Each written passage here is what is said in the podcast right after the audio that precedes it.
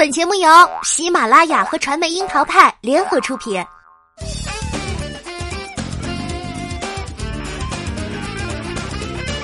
樱桃砍八卦，八卦也要正能量。Hello，大家好，我是小樱桃调儿。二零一七年已经拍好的《锦衣之下》，在二零二零年的春节档逆风翻盘，这打破了电视剧圈的常规套路。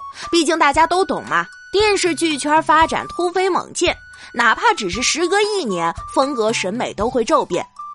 只是各种条条框框的束缚里，这部戏能够突出重围，必须要说起任嘉伦与谭松韵的神奇 CP，莫名的齁甜，让人都可以忽略所有的槽点了。要说《锦衣之下》，着实算不得是精致，粗糙的特效和抠图也被吐槽过，各种道具跟特效都是塑料的，令人匪夷所思。不过事实证明，只要是糖够多、够自然，以上种种都不是问题。任嘉伦和谭松韵用各种撒糖的戏份，将口碑评分一直拉在七分以上。剧情道具不足，用演员来凑也不是幻想。尤其是剧中任嘉伦扮演的陆毅，乍看是高傲冷酷的锦衣卫大人，但内里却柔情无比。况且这个古装霸总一点都不刻板老套，他冷酷起来眼里尽是傲娇和不屑，柔情起来眼神稍稍一抬起便是光。而最绝的还是剧中陆毅中毒之后出现的四个不同年龄阶段的演绎。陆十五言行举止还有少年的狂妄不知收敛，陆十三戒备心很强，却会有藏东西的小举动，显得幼稚许多。即便是演回八岁时的状态，陆毅这小孩的心性，脸上都是纯真之气。而当他恢复成年人状态之后，还能一秒切回童年，掩人耳目，完全没有年龄设限的来回切换，毫无痕迹。按男演员的客观条件来说，任嘉伦真的不算是绝对精致的那款，但是《锦衣之下》确实是用演技加分，灵动有细节的表演让甜宠剧都有了质感，再加上原本就纤瘦的身材，任嘉伦确实是太适合古装扮相了。说起任嘉伦，就不得不提他的几个名字：任国超、任嘉伦傻傻分不清楚，其中还穿插了任耀西、Tony，搞得不知道多少人犯迷糊。到底这些都是谁呢？任嘉伦的本名就叫做任国超，这个名字啊，还的确跟他小时候的经历特别贴切。童年，爸妈为了让国超多多吃饭，就送他去打乒乓球。按照他的说法，自己童年除了上学就是练球，每天放学一直练习到半夜十二点，然后再开始写作业，凌晨两点才能睡觉。六岁开始学球，九岁进入山东省乒乓球队。任国超在乒乓球台一打就是好多年，竞技体育养成了吃苦又很逞强的性格，练习受伤也咬着牙坚持训练。带伤训练几乎是每个体育生都有的记忆，而其中幸运的是熬过伤痛，抵达下一阶段。任国超则是因为训练导致伤病加重的那一趴，这也让他在十六岁不得不告别运动员的生涯。那年的任国超只想在球场得第一名，这个念头被截断了。他忍不住大哭了一场，而哭醒之后，人生还是要继续。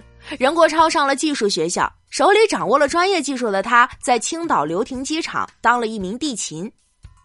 做地勤人员，国超也是超级认真，还得到了机场的奖励，成为员工们学习的典型。本已经在本职工作做得很出色，任国超怎么也没有想到会进入娱乐圈，而契机是因为他看到了 Rain 的新歌。这种唱跳风格实在是很帅，既然不能在球场挥汗，那就在家里稍稍练舞耍帅呗。那时候的他每天关在屋子里对着镜子起舞，和我们听着 MP 三起舞的场景差不多。你眼里的自己是 Rain，在别人眼里也许就是广场舞了。但是国超真的跳的还行，他的一颗星梦随着选秀大热也得到了释放。续上了厚重的刘海国超摇身一变报名了2010年的快乐男声。通过网络唱区被选拔的他，却早早的止步在总决赛的门外。那一年，瘦瘦小小的男孩还真的不算是起眼，谁都没有想到他换上古装会那么惊艳。那一年的快男大面积启用网络赛区招募，这里面各色各样的男孩有很多，走出网络的不少选手因为落差大都成为了槽点。而任国超算是真人与视频相差不大的，他带着有点青岛口音的 rap，自己在家练的舞蹈，在舞台上显得有点生硬。他在快男失利也是预期之中的，但是这个野路子经过磨砺之后，就会逐渐的闪光。转眼他又参与了另一档选秀，厚重的刘海修剪出了形状。层层晋级的他，虽然并未因此走红，但是却被经纪公司相中。二零一一年，任国超加入了男团，担任队长、领舞和 rapper。放下原有的稳定工作，去做了男团的成员。任国超的父母也是一万个不放心，于是国超就跟父母来了一个世界末日之约：要是到了二零一二年的十二月二十一号还没能混出个水花，就安心的回青岛上班去。搞笑的是，真到了那一天，全家都安静的坐在家里，啥都没有发生，他也依然没有红。怀揣着一颗一定要红的心，作为男团队长，国超在那两年真的站在了潮流巅峰，发色七十二变，发蜡搓掉了一瓶又一瓶。这些重金属潮流后来都有点不敢回眸，仿佛是一个 Tony 老师的成长史。而巧合的是，任国超的第一个英文名还真就是 Tony。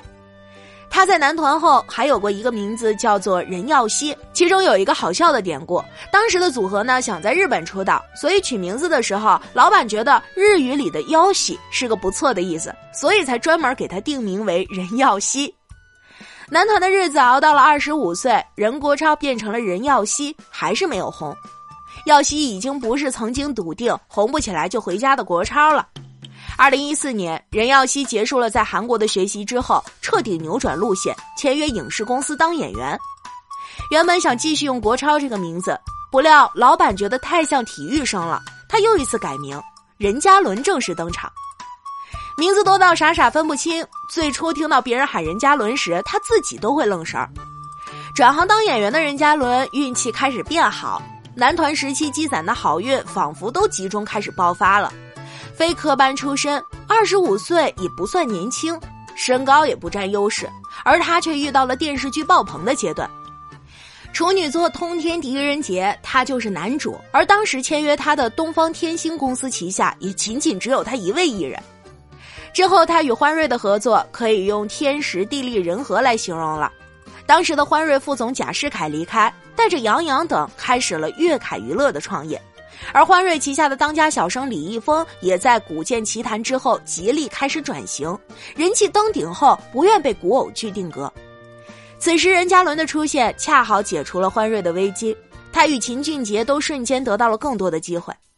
当然啦，资源突然来临也并不是凭空而降。任嘉伦在爆款剧《大唐荣耀》中原本是被安排试镜配角李谭的，是他自己争取来了最后的角色。在完成试镜之后，任嘉伦主动找导演聊了聊自己对这个角色的理解以及打算怎么来演，结果导演立马就被他认真做功课的镜头给吸引了，还主动提出让他出演戏份更重的男一号。突然重任压肩，为了抓住这个机会，任嘉伦重新理解人物、读剧本，就花了一个多月，而在这一个月里，他每天只睡两个小时。拍戏生病也不敢说，生怕耽误进度被换角。他曾经在乒乓球台养成的毅力开始发挥了特别的作用。他知道自己并非科班出身，平日里就在片场里向老戏骨们偷师，哪怕就是坐着聊天也能学到不少。曾经是选秀的路子，任嘉伦成为演员走的其实也是野路子，可是他硬是凭借自己敢钻营的劲儿，收获了不少业内人士的认可。同公司的戏骨王劲松也对他特别看好。继与大甜甜合作《大唐荣耀》之后，任嘉伦是真的红了，从默默无闻到观众心中好评不断的广平王。这一年的任嘉伦已经二十八岁，在鲜肉正热之时，他虽然不占优势吧，但是其实也刚刚好。有过磨砺，才会懂得机会需要珍惜与把握。闯入了观众的视线，对于演员来说就是成功的先机。任嘉伦也得到了许多优秀的资源，比如和杨紫主演的《天机之白蛇传说》，《白蛇传》的 IP 翻拍很多回了，但是这一版即便是面对珠玉在前，也做到了清晰齁甜，不惹人厌。除开锦衣之下，再度让任嘉伦站稳了古装剧里男主的位置。他与张钧甯搭戏不说再见，也极力打开了现代剧的路线。这部剧目前还没有播出，我们还是蛮期待的。而在《秋蝉》里，任嘉伦更是尝试了谍战题材。这部剧因为颖儿怀孕意外换角，目前还没有最终亮相。不过从花絮来看，任嘉伦确实是很投入，就连吃饭都是抱着剧本的。大唐荣耀之后人气激增，任嘉伦曾经的社交平台也悉数被曝光了。戏里有多深情，曾经的青春就有多布满笑点。二零零八年时，十九岁的他在社交平台里感慨自己是一个孤独的王子。生日时要给自己写个藏头诗来标文采：“我任国超生日快乐。”告别球台以后，参加选秀之前，他也是一个追星男孩，在机场里遇到了 Rain，可把任嘉伦给开心坏了。而正当所有人都发现这个宝藏男孩大有可挖时，从男团爱豆出道的任嘉伦却并不愿意被偶像光环所裹挟。在走红路上兜兜转转很多年，从歌手跨界演员意外成功，任嘉伦却并不想把演戏当做玩票。凭着广平王走俏之后，许多真人秀都陆续找上门来，他挨个的都推掉了。每次被说服应该借用综艺拉人气，他都表达出兴趣寥寥。要说服他接综艺，需要特别的勇气。这样的明星啊，其实是很作的。当然了，这个作是带双引号的。从偶像身份跨界演员，换个面来看，他并不希望只是博了个热闹，这是有意的剥离人设限制。新晋的男明星都要有 CP 感才能引人入胜，而任嘉伦才从《大唐荣耀》人气激增，转眼就透过社交平台宣布迎娶恋爱五年的女友聂欢，多少人还等着磕他跟景甜的 CP 呢？任嘉伦显然并不愿意，他很明白偶像的诞生方式。二零一八年三月，他宣布已经迎来了宝宝的出生，偶像男艺人的束缚在他身上完全失效。说起当红小生时，任嘉伦就是不一样的烟火，按时按点的结婚生娃，反倒是对演戏之外的明星运并不在意。对于艺人来说，爆红是最容易膨胀的时刻了，恋爱多时的情谊缱绻也最容易在这个时候变质馊坏。任嘉伦和聂欢认识于通天狄仁杰，任嘉伦饰演男主角，聂欢是小配角。缘分就是这样妙不可言。相识之后，两人参与各种朋友的聚会，也并不吝啬于秀恩爱。社交平台上暗戳戳的甜蜜互动，更是没再含糊的。任嘉伦终于人气爆棚了，第一时间就是迎娶相爱已久的聂欢，而聂欢也为了配合另一半的繁忙，几乎淡出了幕前。这是足够互相信任的甜蜜。迎娶相濡以沫的女友，当上年轻奶爸。不知道大家有没有注意过，无论是他与景甜还是杨紫，戏里再怎么甜，戏外却像完全切断了一样。这其实也就是演员的态度了。他们私下关系都特别好。任嘉伦和聂欢宣布小孩咕咕坠地，戏里的 CP 们也第一时间送上了祝福，大家回到了原本应有的同事关系。红了之后的任嘉伦还有一个很有意思的事儿，那就是不急着接戏。他接的剧本都是提前看了很久才会做决定。而且每年只有一两部戏的拍摄计划，那一定有人说了，这样的男演员真的是很爱惜羽毛。大家还真的错了，这只是其中一方面的原因，另一方面是他要带娃。听到明星自己带小孩，是不是有点玄幻呢？任嘉伦和聂欢还真是一直都没有雇保姆照顾孩子，从上早教到各种琐碎都是亲力亲为。想照顾孩子，但没时间，这种被人气明星们说烂了的由头，在任嘉伦这里是不成立的。他很清晰的画了一道线，将大比重的时间留给了家庭。这样的艺人啊，经纪公司估计会很头疼。有人气却没那么努力营业，可是谁又能说这是不对的呢？反正任嘉伦也说过，他没有想过一步登天，自己就想本本分分的，是啥年龄就演那个年龄的戏，不装嫩也不扮老成。锦衣之下走俏之后，很多人都被任嘉伦吸粉。这个男孩的故事还真的是挺有意思的，似乎每一步都不是最初的预期。少年的任国超是想要驰骋球场的，但是最终失之交臂。后来的任耀西是渴望成为润一样的唱跳爱豆，折腾几年又一次转行。从未涉猎的演员行业，各种逢源的成为古装剧的新宠儿。终于走红的他，又开始严苛的挑选剧本，努力剥掉曾经年少时的梦想。其实，这样的任嘉伦更像是每一个长大的我们，总是努力的去争取什么，但是却一直都在岁月的大浪里游向新的方向，每一步都和预期有差别，但是都努力的去做到自己能力范畴里的最好。经历过这些曲曲折折，他自然是不会再渴望被束缚了。二十八岁成名不算早。零零后都已经在小生市场里抢占先机了，这其实也是一个聪明的选择。毕竟差异化才能走得更远。要生活还是要事业，是许多都市人的两难。在三十一岁的任嘉伦身上也更有答案。成年人的答案那肯定是都要嘛。如何平衡则是难题啦。看似控制着拍戏的速度，也控制着曝光的比例，其中爱惜了羽毛，也顾全了家庭。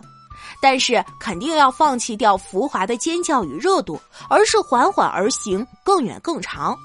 他的路其实也多了几分禅意。车马行程都很快的当下，任嘉伦这样的性格就更可贵了，不是吗？